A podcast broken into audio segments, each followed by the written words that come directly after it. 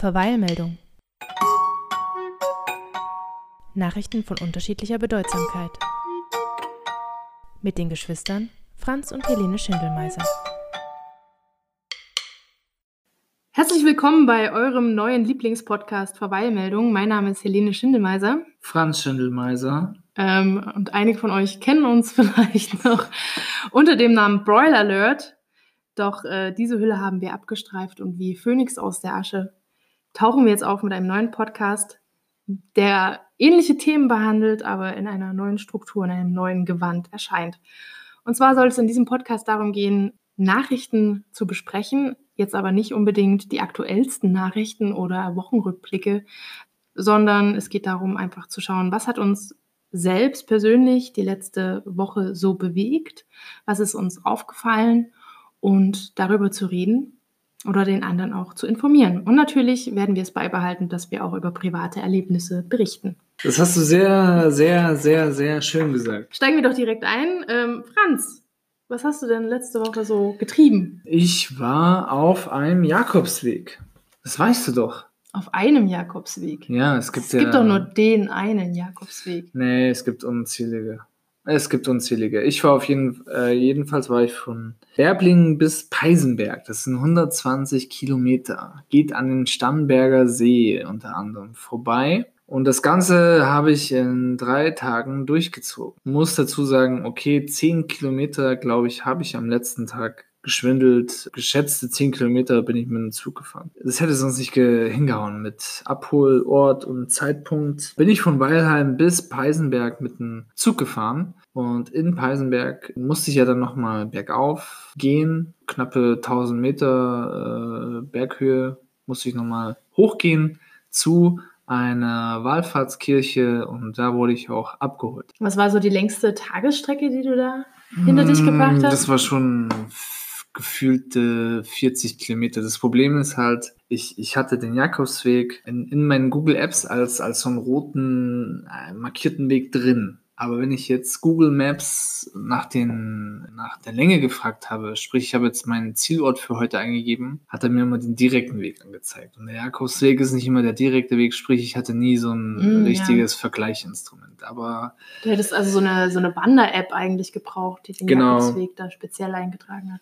Aber 120 Kilometer, drei Tagen, ist ja klar, pro Tag äh, muss man 40 Kilometer laufen. Mhm. Für mich gefühlt war es am Anfang, die ersten zwei Tage mehr, weil, wir, weil ich halt auch länger unterwegs war einfach. Ging es gut von der Kondition her? Ja. Und sonst? Spirituelle Erlebnisse? Nein. Nein, das, das Feeling kriegst du, glaube ich, in Deutschland auch nicht hin. Wie in äh, Spanien. Okay, da würde ich jetzt sagen, das ist Einstellungssache vielleicht auch ein bisschen, aber ist ja deine Sichtweise der Dinge. Ja, ich war ja auch schon mal in Spanien auf dem Jakobsweg unter, äh, unterwegs, habe da aber in Herbergen geschlafen und hier habe ich ja in Pensionen oder Gasthöfen und ein super schönes Hotel am Stamberger See äh, hatte ich hm. äh, geschlafen. Das, allein das schon mal ist ja kein Vergleich zu den Herbergen. Da kommt man nicht so unbedingt auf den Trichter, dass man seine nee. Existenz und den Sinn des Lebens hinterfragen kann. Ist eigentlich auch vollkommen Schwachsinn, in solchen Behausungen zu übernachten, weil du hast gar nichts davon. Du zahlst im Endeffekt sehr viel Geld und du kommst ja am Abend völlig kaputt stimmt, rein. Ja. Außer ein weiches Bett ist nicht viel da. Ja, es bringt Oder hüpfst du dann nochmal in die Badewanne fix? In der ersten Unterkunft gab es keine Badewanne, da gab es nur eine Dusche, da war ich natürlich drin. Und in der zweiten war ich sogar in der Badewanne drin. Das fände ich schon cool, glaube ich. Wenn ich da so vom Wandern komme und ich bin ziemlich durch, dann mal noch in der Badewanne ein bisschen abchillen. Ja, aber du würdest dir eine heiße Badewanne machen. Das habe ich nicht gemacht. Ich habe quasi das Wasser so hoch äh, gefüllt, dass wenn ich jetzt mit den Sitzen drin bin, dass meine Beine komplett im Wasser sind und ich habe es eiskalt gemacht. Für die Regenerierung der Beine. Regeneration. Regenerierung, habe ich doch gesagt.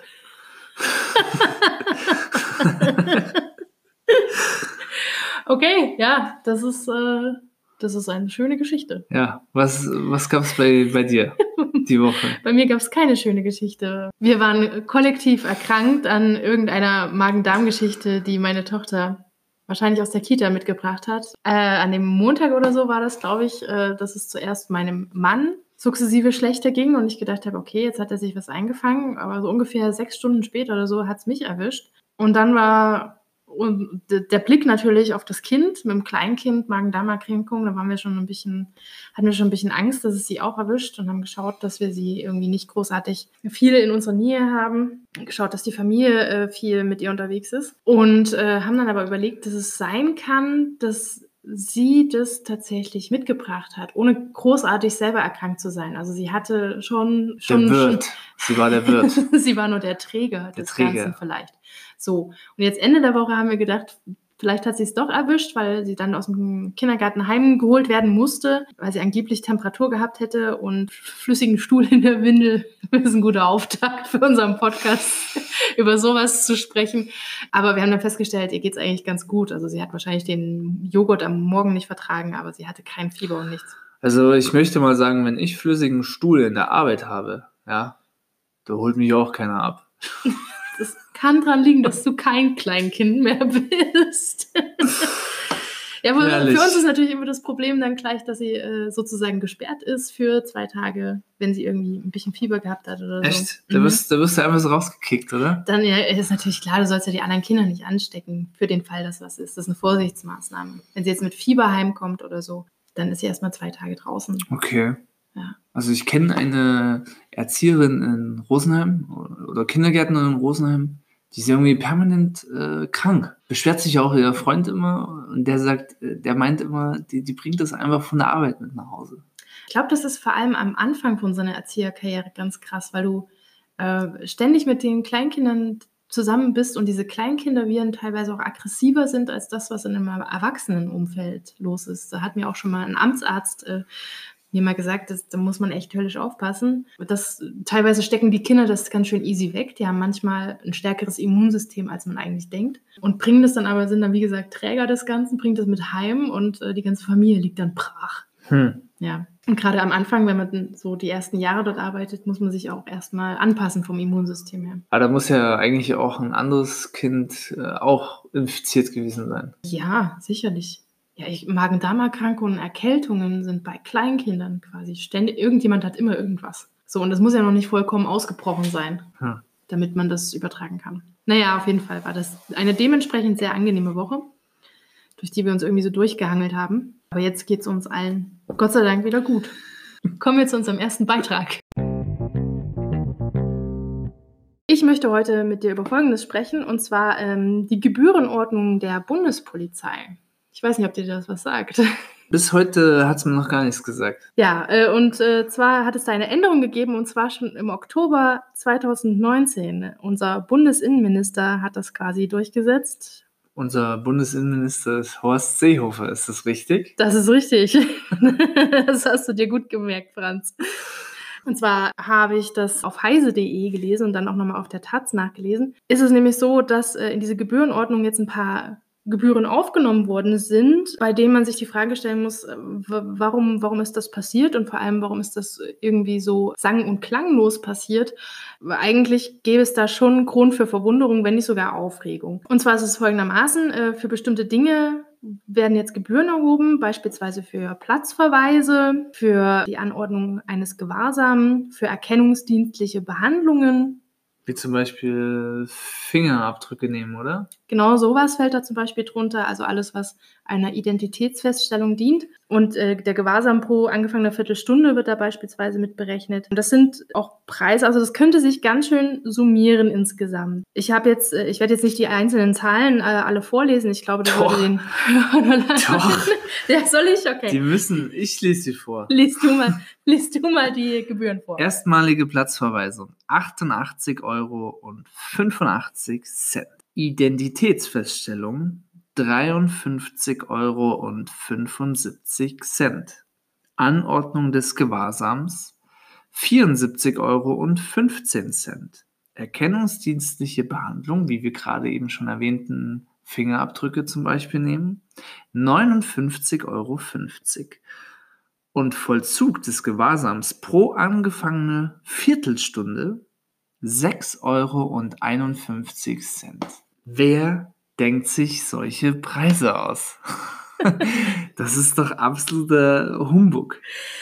Also ja, äh, wie man zu diesen Preisen im Detail kommt, ist schon mal interessant. Wahrscheinlich Gibt es da ganz bestimmte Bedingungen, die erfüllt werden müssen? Ich weiß es nicht. Ja, jetzt ist es so, dass die Bundespolizei vor allem auf Bahnhöfen, Flughäfen, aber auch bei Demonstrationen zum Einsatz kommen kann. Und was so ein bisschen problematisch ist an der Sache ist, dass diese ganzen Kosten anfallen, ohne dass es jemals einen richterlichen Beschluss äh, gegeben hat vorher. Noch dazu sind das alles Dinge, also gerade so der ganze Einsatz der Bundespolizei ist ja eigentlich schon über die Steuer finanziert. Deshalb stellt sich mir so ein bisschen die Frage, warum da jetzt quasi noch so eine Strafzahlung obendrauf gepackt wird. Was aber eigentlich viel bedenklicher ist, ist, dass diese Dinge nicht unbedingt in einem großen kriminellen Kontext stehen müssen. Also es kann schon durchaus reichen, dass man auf irgendeiner Demonstration ist, dort einen Platzverweis bekommt und all diese Dinge und äh, summa summarum über diese, wo ich eigentlich denken würde, es ist fast schon Bagatellen, äh, bei Kosten landet, die zwischen 200 und äh, 500 Euro liegen können. Und das finde ich ein bisschen bedenklich. Ja, es gibt ja schon erste Zahlungsaufforderungen in NRW. Und zwar ist da, wurde doch eine Frau aufgefordert, 550 Euro zu zahlen, weil sie ihren Koffer am Bahnhof unbeaufsichtigt ließ. Das ist äh, ein Beispiel, wo schon gezahlt werden musste, wobei ich sagen muss, jetzt speziell die Anekdote, da geht es ja dann schon wirklich darum, dass es so ein bisschen um Terroranschlagverhinderung geht, äh, unbeaufsichtigtes Gepäck und dergleichen. Die haben natürlich dann auch schon das Sprengstoffkommando gerufen. Ähm, das sind alles Kosten, die da entstehen, wo ich vielleicht ein bisschen nachvollziehen kann, dass man da nicht so ganz nachsichtig ist. Was mir dann eher Sorge bereitet, ist, wie man in Zukunft damit umgeht, äh, dann wirklich zum Beispiel auf Demonstrationen. Also wenn ich als Demonstrant schon mal so ein Spiel durch hatte mit Platzverweis, Platzverweise werden ja zum Teil echt sehr leichtfertig ausgestellt. Hast du eigentlich schon mal demonstriert? Ich habe schon mal demonstriert, ja. Für Gegen was? Studiengebühren. gegen Studiengebühren. Ähm, also Platzverweise werden zum Teil sehr schnell ausgesprochen von der Polizei. Hat es das gebracht? Es gibt keine Studiengebühr mehr. Ich weiß nicht, ob du das weißt. Hey, sauber. Ja, das, ist, das, haben die mir zu verdanken. Könnte, könnte ruhig mal Danke sagen an Helene. Könnte mir Dankesbriefe schicken. Ja, Fakt Kannst ist. Kannst du mal gegen Steuern demonstrieren? Das wäre bescheuert. Ich sehe den Sinn von Steuern durchaus ein. Ja, Fakt ist, wenn du als Demonstrant schon mal auf, durch so eine Kette dann durchgelaufen bist und dann tatsächlich vielleicht bis zu 500 Euro gezahlt hast, die Demonstranten sind nicht unbedingt immer die wohlhabendsten Leute, dann streckt dich das vielleicht auch davon ab, wieder mal auf eine Demonstration zu gehen. Und da sehe ich dann eh wirklich ein bisschen so eine der Grundfesten der Demokratie in Deutschland gefährdet. Und ich weiß nicht ganz, was das soll. Also im Endeffekt kann es ja tatsächlich nur ein Instrument der Repression sein, wie es eben auch heise.de oder Taz schreiben. Man kann das nicht anders verstehen als eine zusätzliche Abstrafung von Leuten, die eigentlich im Prinzip ähm, ihren Grundrechten nachkommen. Also ich bin auf jeden Fall abgeschreckt jetzt. Ja, du wirst nicht so schnell demonstrieren gehen. Hatte jetzt aber auch das nicht vor. Also ich habe jetzt äh, demonstrieren. Pff, ich wüsste, ich wüsste nur einen Grund für demonstrieren und zwar ist das äh, das Gesundheitssystem. Aber habe ich jetzt noch keine Einladung bisher bekommen oder wie läuft das ab? Für gewöhnlich informiert man sich dann zum Beispiel im Social-Media-Bereich äh, über verschiedene Dinge. Gut, was ich aber in dem Kontext gerne erwähnen möchte, ist die Tatsache, dass sowas immer super kompliziert und immer unter ferner Liefen gemacht wird.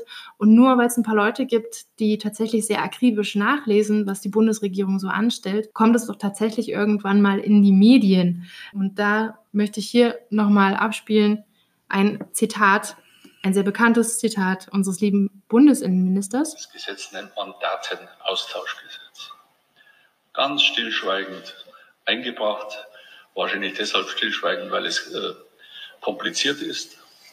Das erregt nicht so, dass ich, ich habe jetzt die Erfahrung gemacht in den letzten 15 Monaten, man muss Gesetze kompliziert machen, dann ist es, äh, fällt es nicht so auf. Wir machen nichts Illegales, wir machen Notwendiges. Aber auch Notwendiges wird ja oft unzulässig in Frage gestellt. Ja, und das zeigt einfach, dass zum Beispiel Politiker wie Horst Seehofer, aber er ist sicherlich nur der, er ist nicht der Einzige, der so denkt. Ich glaube, viele Politiker denken sich das so. Er ist nur der Einzige, der dumm genug ist, das auch noch auszusprechen. Aber im Prinzip wird von vielen Leuten Politik heutzutage so gemacht, so schön kompliziert wie möglich, damit ihnen möglichst erstmal niemand auf die Schliche kommt, die Empörung nicht losgeht. Und klar ist das bequem, klar ist das toll für Horst Seehofer, dass ihm erstmal keiner an Kahn fährt und sagt, was soll das eigentlich, was du da veröffentlicht hast. Aber auf lange Sicht ist das genau der Grund, aus dem die Politiker immer weiter junge Leute verlieren. Ich meine, wann hast du das letzte Mal die Tagesschau komplett verstanden? Um etwas zu verstehen, muss man es sich ja auch anschauen. also, das weiß ich jetzt nicht. Müsste, müsste, man, äh, müsste man ausprobieren. Ja, also ich, äh, ich finde, da liegt ein ganz großes Problem heutzutage in unserer Politik, dass alles immer verkompliziert wird und überhaupt nicht mehr nachvollziehbar ist. Und das ebnet eben den Weg für populistische Parteien, die ganz einfache Wahrheiten in ganz einfachen Sätzen raushauen, die nicht mal einen Nebensatz brauchen für ihre Messages und die dann natürlich Anhänger finden, weil die Leute das Gefühl haben, jetzt verstehe ich endlich mal, was mir gesagt wird in der Politik. Also ich sehe Horst Seehofer mit als ganz großen Verursacher für, für eine Politik, die äh, mehr und mehr in, in den Rechtsruck auch geführt hat. Gut, äh, ich bin ein gutes Beispiel, außer das mit dem Rechtsdruck. Also ich gehe, äh, ich tue weder die einen noch die anderen wählen.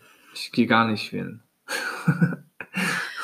ja, über die Problematik, die dahinter steckt, können wir uns ein andermal unterhalten. Gut, äh, an der Stelle möchte ich gerne darauf verweisen, dass wir passend zu unserem Podcast auch eine Playlist auf Spotify haben. Die nennt sich Verweilmusik, Lieder von unterschiedlicher Bedeutsamkeit. Und äh, passend zu meinem Thema möchte ich gerne einen Track auf diese Liste hauen, und zwar Avril Lavigne Complicated. Ja, dann ähm, tue ich doch mal einen deutschen Track drauf, und zwar Hol doch die Polizei von Sido und Tight. Wunderbar. Packst du drauf, ja? Pack ich drauf, pack ich drauf. Hört euch die Liste an, Leute. Tu meinen tu mein bitte als ersten hin. als guten Auftakt. Gut, mache ich gerne. Okay, nachdem ich jetzt hier so ein bisschen Dampf abgelassen habe. Kommen wir jetzt mal so ein bisschen zu ein, einer Gehirnabschalts. Äh, Sequenz. Sequenz. es kommt. Danke, danke für den Beitrag auf jeden Fall, Helene. Ja, nach diesem ersten Beitrag äh, kommt jetzt ein bisschen leichte Unterhaltung mit unserer Halbzeitshow.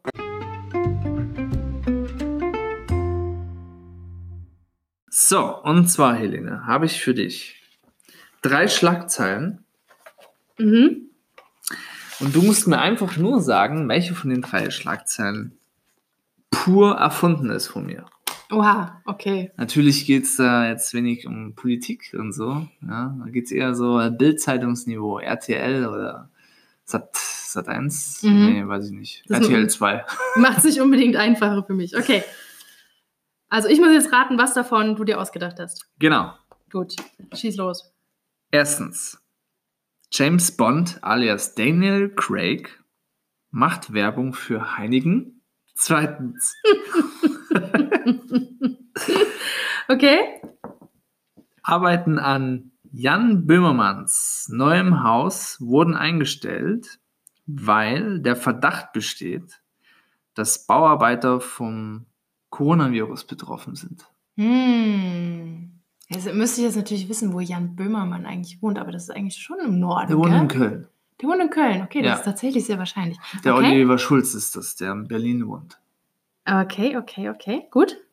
Drittens, Oliver Pocher und Michael Wendler bekommen ihre eigene Show. Oh. okay, ich habe keine Ahnung, aber ich hoffe ganz stark, ich hoffe super stark, dass die dritte Meldung die Falschmeldung ist.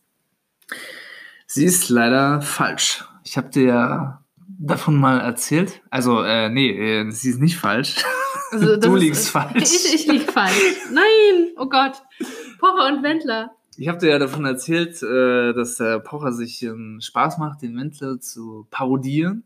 Ja, Es fing an mit einer.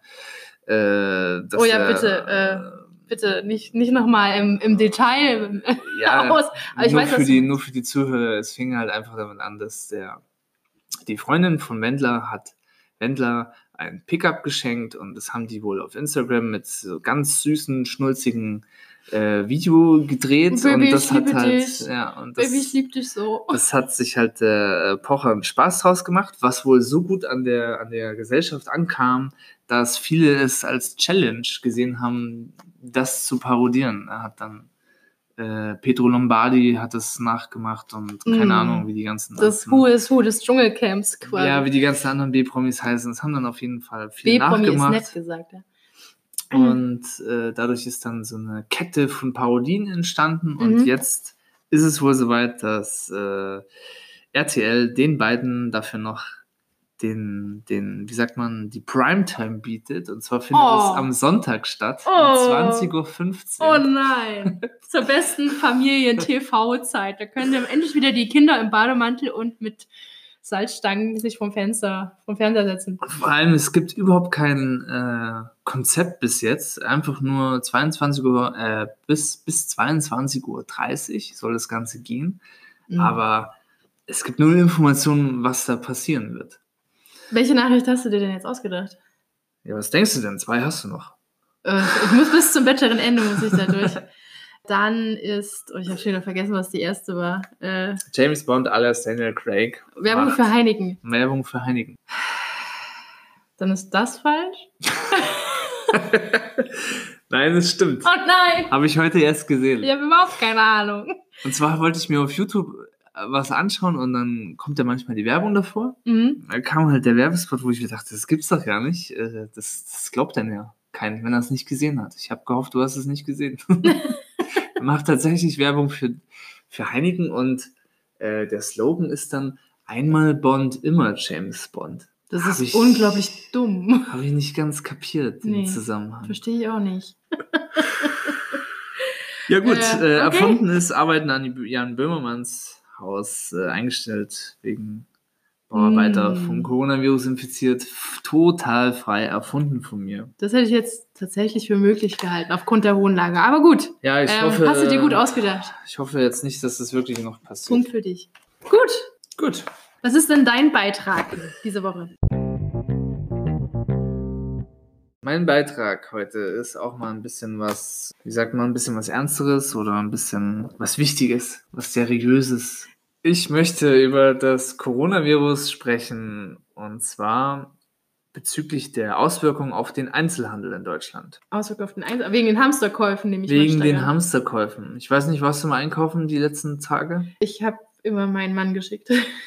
Hat er, hat er was zu berichten gehabt? Ähm, nein, aber wir haben auch äh, strategisch gute Einkaufszeitpunkte gewählt. Also jetzt zum Beispiel freitags morgens äh, um sieben. Wir haben ja das Glück, dass wir eh immer um sechs wach sind. Wir haben ja ein Kind.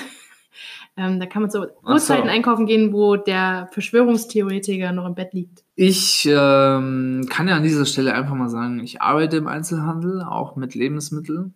Und ich spüre es jetzt die Tage am eigenen Leib. Ja, geht's langsam los, ja. Die, die, die Paranoia oder, oder ich weiß gar nicht, kann man das Paranoia nennen? Die, Ja, die Panik, Panik, äh, ja.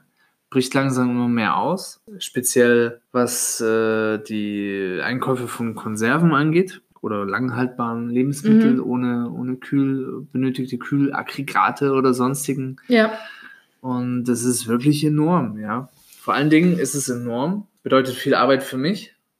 Und wenn ich dann selber mal zu Hause schaue, was hast du denn eigentlich selber zu Hause, wenn mal wirklich der Ernstfall eintritt, da Da kommt dann das große Schrecken. Also, ich fange jetzt mal einfach an. Ich habe jetzt hier so eine Liste vorbereitet. Das heißt, ich habe sie vorbereitet, ich habe sie einfach aus dem Internet rausgesucht. Äh, Es gibt ja Empfehlungen von der Bundesregierung, oder? Genau, richtig. Ja. Und zwar haben die da einen Lebensmittelplan aufgestellt. Für wie viele Tage? Zehn Tage. Für zehn Tage. Zehn Tage pro Person. Okay, schieß Und los. zwar geht's da los mit 20 Liter Flüssigkeit. Benzin zum Beispiel. Hm, Ich denke eher Flüssigkeit, die man zu sich nehmen kann. Whisky. Wasser, Achso, okay. Hm. Getreide, Getreideprodukte, Kartoffeln, Reis, Nudeln, 3,5 Kilogramm. Also ist, jetzt nicht äh, von jeder Sorte 3,5 Kilogramm, sondern eher allgemein. Das ist pro Person, oder die Liste? Das ist pro Person für Ah, Okay. 10 Tage. Mhm. Gemüse und Hülsenfrüchte 4 Kilogramm. Ui. Obst und Nüsse 2,5 Kilogramm. Milch und Milchprodukte 2,6 Kilogramm. Das ist ein Gewicht, das sich der Veganer schon mal sparen kann. Ja, dann das wahrscheinlich auch. Fisch, Fleisch und Eier 1,5 Kilogramm. Mhm. Fette und Öle 0,357 Kilogramm. Sonstiges Zucker, Süßstoff, Honig, Marmelade, Schokolade, Mehl, Fertigprodukte etc. nach Belieben. Okay. Und dann bin ich mal durch meine eigenen Schränke gegangen und habe mal eine Bestandsaufnahme gemacht. ich oft als ersten Punkt auf der Liste schon sehe Chips. Eine Ich habe eine, ich habe eine Tüte Chips. Wie viele sind empfohlen? Wie viel Kilo Chips hat die Bundesregierung empfohlen? Ja, das ist ja je nach Belieben. Ja. Chips ist unter die Kategorie nach Belieben. Also okay. Dann habe ich noch äh, eine Stange Biskinfett, ein Kilogramm.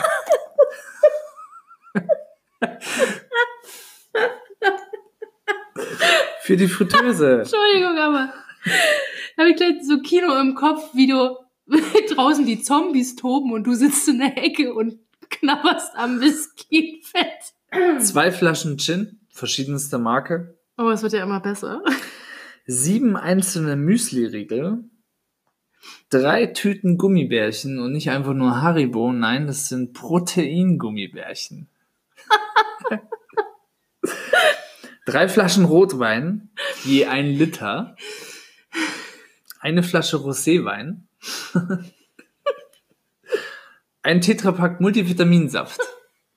Habe ich, äh, das ist wirklich in Vergessenheit geraten, dass ich das habe. Habe ich heute Oh Mann. gesehen. Aber es geht noch weiter mit der munteren, munteren. Oh, es kommt noch Liste. mehr. Es kommt noch mehr. Ich habe ein Glas Kirschen, hat nun mal die Tante mitgebracht. ich habe zwei Gläser Marmelade. Also äh, man muss dazu sagen, ich habe jetzt nur das geschlossene, Ja, unangeöffnete. okay. Ich habe jetzt nicht jeden angefangenen Furz aufgenommen. Zwar ist da einmal äh, Kirschmarmelade und einmal noch habe ich noch ein Glas von dieser Bratapfelmarmelade. Du weißt noch, diese eine. Oh, die gibt's noch. Da hast du noch ein Glas. Habe ich noch ein Glas. Wow. Zwei Dosen Bohnen, Kidneybohnen, eine Dose gehackte Tomaten, eine Dose Champignons, zwei Dosen Erbsen, zwei Tüten Hülsenfrüchte habe ich. Einmal müssten das, glaube ich, Linsen sein und einmal, keine Ahnung. Und ein Basmati-Reis. Dazu kommt noch ein Glas Erdnussbutter, 250 Gramm Nudeln, eine Salami, ein so ein Stück äh, Schinken aus Tirol wurde mir mitgebracht, so ein Mhm. Stückchen. Neun Flaschen Bier, wirklich neun verschiedene Biere sind das. Das ist nicht irgendwie noch neun Bier in einen Kasten, alles äh, Geschenke, Geburtstagsgeschenke waren das. Wild durcheinander, okay. Vier Flaschen Sekt, vier Gläser Wurst und zwei Flaschen Likör. Was glaubst du, wie lange du mit diesen Vorräten überleben könntest? Äh, pff, keine Ahnung. Drei Tage.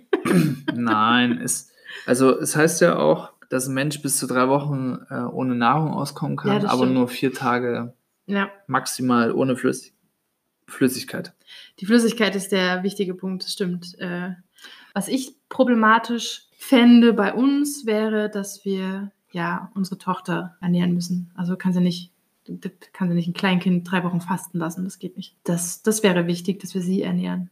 Aber ich Ja. glaube, mein Mann und ich, wir könnten auch, also zwei Wochen würden wir locker ohne Essen schaffen, glaube ich. Das traue ich uns zu. Am Ende wäre es ja dann müssen, wenn nichts zu essen da ist. Ne? Also ich glaube, Ja, das ist dann nochmal was anderes. Äh, ich glaube, das sowieso, könnte, ich, sowieso. könnte ich auch. Wenn eine witzige Geschichte habe ich jetzt noch. Äh, ich habe eine Kollegin, die war jetzt krank. Ja, Ja, wegen Erkältung. Und die hat heute angerufen, hat nach dem Plan für nächste Woche gefragt. Und dann habe ich mich erkundigt, äh, ja, wie schaut's denn aus? Du warst erkältet, oder? Hast du das gescheit checken lassen? Warst du beim Arzt? Äh, was, was sagt der Arzt? Und dann hm. sagt sie, ähm, ich war jetzt in Urlaub, hat sie gesagt, in Italien. Italien ist wohl das äh, Ja. Land in Europa, was am meisten davon betroffen Ja, ist. vom Lombardei vor allem. Und sie hat gesagt, sie, so eine Grippe, wie sie jetzt hatte, hatte sie noch nie. Oder sie kann sich gar nicht dran erinnern, dass sie mal so weg war. Und dann habe ich halt mit Nachdruck äh, nachgehakt, ob das ordentlich gecheckt ist, bevor sie wiederkommt. ja. Dann hat sie gesagt, du, ich habe sogar beim Gesundheitsamt angerufen. Weißt du, was die mir gesagt haben? Die haben einfach nur gesagt, das ist äh, alles gar nicht so schlimm. Sie soll jetzt nicht in Panik geraten. Das war's. Aber das ist so ein bisschen der Punkt bei Corona, wo ich mir gerade denke, was ist denn jetzt eigentlich die Botschaft? Weil einerseits ähm, sagen sehr viele Experten, das ist alles nicht so schlimm, es ist so ähnlich wie die Grippe. Wenn man eine Vorerkrankung hat, äh, kann es natürlich mit Komplikationen und mit dem Tod enden, so wie die Grippe eben auch. Ähm, und auf der anderen Seite kommen immer so Tipps rein wie, äh, lieber Schnelltest machen, lieber zum Hausarzt gehen, lieber in die Klinik fahren äh, und äh, dass angeblich so viele Politiker gerade damit beschäftigt sind, äh, diese Ansteckungswege möglichst, möglichst zu unterbinden. Was ist denn jetzt die Botschaft? So, und, und während solche Sachen wahrscheinlich in den Nachrichten präsent sind, denkt sich Horst Seehofer schon wieder aus, was er in die Gebührenordnung reinschreiben kann. Merkt ja dann keiner. Wahrscheinlich. Müssen ja alle gerade noch Zwieback kaufen gehen. Wie, wie sieht es bei euch aus? Habt ihr Vorräte? Ja, nein? Ähm, du hast mir ja geschrieben, dass ich das mal checken soll. Ich habe nachgeschaut und ich denke, wir würden schon eine Weile klarkommen mit dem, was wir haben. Auch nicht ewig, aber äh, es ist ein bisschen was da. Wir sind, glaube ich, generell immer ein bisschen gut ausgerüstet, was Vorräte angeht. Also wir haben äh, drei verschiedene Dosen mit diversen Inhalten, die man essen könnte. Wir haben Quinoa, wir haben Linsen, Haferflocken, Trockenpflaumen, Nudeln, Bohnen, Kichererbsen, Reis ist da, ein bisschen Brotbackmischung, Mehl, Zwieback, überhaupt ein bisschen äh, Backutensil ist da, Wraps, Nüsse, äh, Dinkelkörner haben wir da, ein bisschen Polenta ist noch da, so ein paar Keimlinge, aus denen man Sprossen, Sprossen züchten kann. Polenta, was ist denn das? Habe ich jetzt höre ich Das immer ist- öfters. Ist ein Maisgrieß. Ja, Sojagranulat ist da, Chiasamen sind da, ähm, Zucker, normaler Zucker, Dattelzucker, Salz, Hafersahne, solche Sachen. Bisschen Soßen und Öl haben wir auch da, Tee und Gewürze. Also ich denke, man könnte eine Weile Ja gut, ich, äh, ich komme dann einfach zu euch, wenn der Ernstfall eintritt. Na? Wenn der Einsatzfall eintritt, werden wir als erstes die Klingel wieder so leise stellen. Wenn dann jeder kommt, dann reicht es auch irgendwann nicht mehr. Als ob die Da kriegt jeder jemals, eine Kartoffel. als ob die jemals laut gestellt ist, die Klingel. Aber ich glaube, das Erste, was jedes Elternpaar macht, ist die Klingel ausschalten, demontieren, zerlatschen. Na gut, das waren unsere Themen. Das waren unsere Themen. Äh, was für Tracks haust du heute? Was, was passt denn zu deinem Thema? Was hauen wir auf die Liste? Ich äh, packe auf die Liste passend zur Thematik von KIZ Hurra, die Welt geht unter. Oh, sehr schön. Dann möchte ich gerne passend zu deinem Thema noch REM It's the End of the World mit auf die Liste hauen. Spotify, Verweilmusik, Lieder von unterschiedlicher Bedeutsamkeit. Dann beende ich diese Episode mit einem Zitat von Goethe aus dem ersten Teil von Faust. Werd ich zum Augenblicke sagen, verweile doch, du bist so schön, dann magst du mich in Fesseln schlagen, dann will ich gern zugrunde gehen.